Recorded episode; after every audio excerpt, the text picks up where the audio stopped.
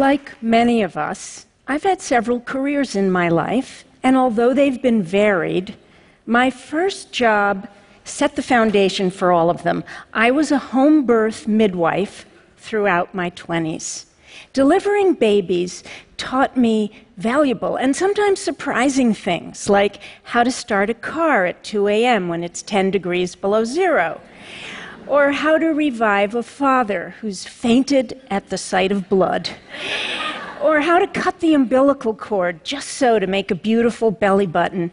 But those aren't the things that stuck with me or guided me when I stopped being a midwife and started other jobs. What stuck with me was this bedrock belief that each one of us comes into this world with a unique worth.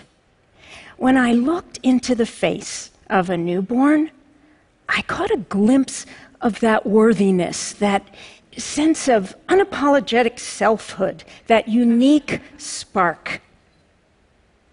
I use the word soul to describe that spark because it's the only word in English that comes close to naming what each baby brought into the room.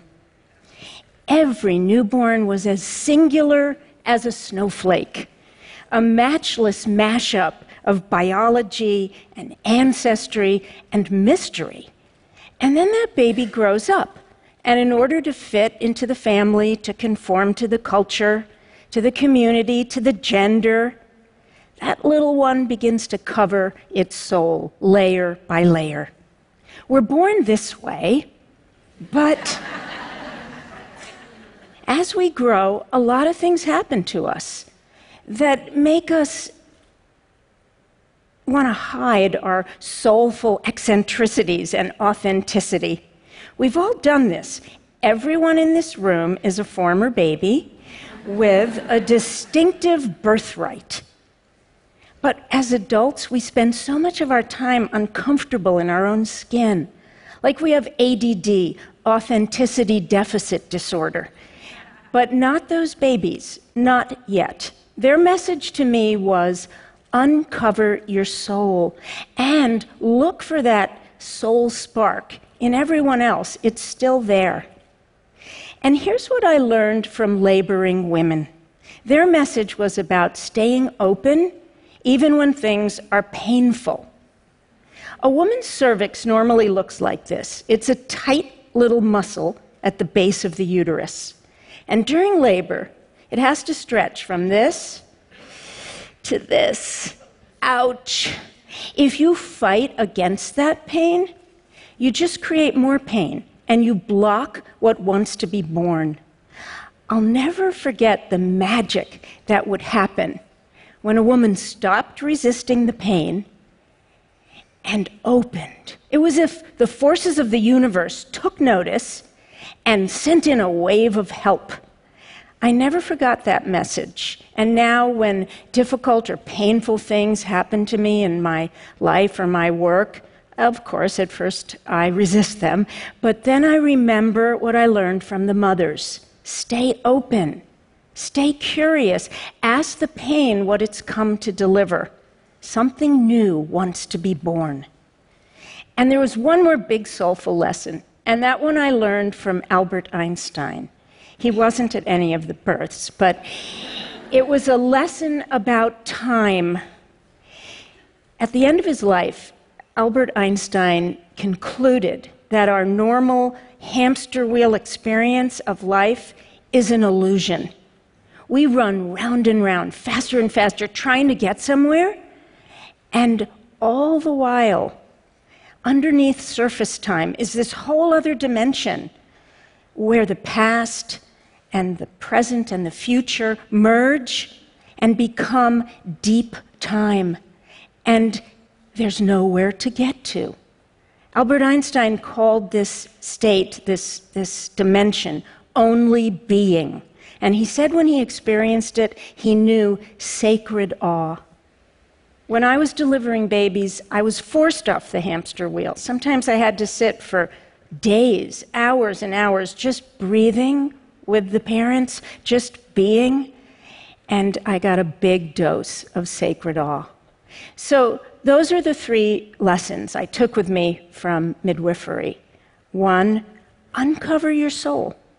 Two, when things get difficult or painful, try to stay open. And three, every now and then step off your hamster wheel into deep time. Those lessons have served me throughout my life, but they really served me recently when I took on the most important job of my life thus far. Two years ago, my younger sister came out of remission from a rare blood cancer, and the only treatment left for her was a bone marrow transplant. And against the odds, we found a match for her who turned out to be me. I come from a family of four girls, and when um, my sisters found out that I was my sister's perfect genetic match, their reaction was, Really? You? a perfect match for her? Which is pretty typical for siblings. In a sibling society, there's lots of things. There's love, and there's friendship, and there's protection, but there's also jealousy, and competition, and rejection, and attack. In siblinghood, that's where we start assembling many of those first layers that cover our soul. When I discovered I was my sister's match, I went into research mode. And I discovered that um, the premise of transplants is pretty straightforward. You destroy all the bone marrow in the cancer patient with massive doses of chemotherapy, and then you replace that marrow with several million healthy marrow cells from a donor. And then you do everything you can to make sure that those new cells engraft in the patient. I also learned that bone marrow transplants are fraught with danger. If my sister made it through the near lethal chemotherapy, she still would face other challenges. My cells might attack her body and her body might reject my cells. They call this rejection or attack, and both could kill her. Rejection, attack, those words had a familiar ring in the context of being siblings. My sister and I had a long history of love, but we also had a long history of rejection and attack, from minor misunderstandings to bigger betrayals we didn't have the kind of relationship where we talked about the deeper stuff. But like many siblings and like people in all kinds of relationships, we were hesitant to tell our truths, to reveal our wounds, to admit our wrongdoings. But when I learned about the dangers of rejection or attack, I thought it's time to change this. What if we left the bone marrow transplant up to the doctors, but did something that we later came to call our soul marrow transplant. What if we faced any pain we had caused each other, and instead of rejection or attack, could we listen? Could we forgive? Could we merge? Would that teach ourselves to do the same? To woo my skeptical sister, I turned to my parents' holy text the New Yorker magazine. I sent her a cartoon from its pages as a way of explaining why we should visit a therapist before having my bone marrow harvested and transplanted into her body. Here it is. I have never forgiven him for that thing I made up in my head. I told my sister we had probably been doing the same thing carting around made up stories in our heads that kept us separate. And I told her that after the transplant, all the blood flowing in her veins would be my blood, made from my marrow cells. And that inside the nucleus of each of those cells is a complete set of my DNA. I will be swimming around in you for the rest of your life, I told my slightly horrified sister. I think we better clean up our relationship. A health crisis makes people do all sorts of risky things, like quitting a job or jumping out of an airplane. And in the case of my sister, saying yes to several therapy sessions, during which we got down to the marrow. We looked at and released years of stories and assumptions about each other, and blame and shame until all that was left was love. People have said I was brave to undergo the bone marrow harvest, but I don't think so. What felt brave to me was that other kind of harvest and transplant, the soul marrow transplant, getting emotionally naked with another human being, putting aside pride and defensiveness, lifting the layers, and sharing with each other our vulnerable souls. I called on those midwife lessons. Uncover your soul. Open to what's scary and painful. Look for the sacred awe. Here I am with my marrow cells after the harvest. That's what they call it, harvest, like it's some kind of bucolic farm to table event, which I can assure you it is not. And here is my brave, brave sister receiving my cells. After the transplant, we began to spend more and more time together. It was as if we were little girls again. The past and the present merged. We entered deep time. I left the hamster wheel of work and life to join my sister on that lonely island of illness and healing. We spent months together in the isolation unit, in the hospital, and in her home. Our fast paced society does not support or even value this kind of work. We see it as a disruption of real life and important work.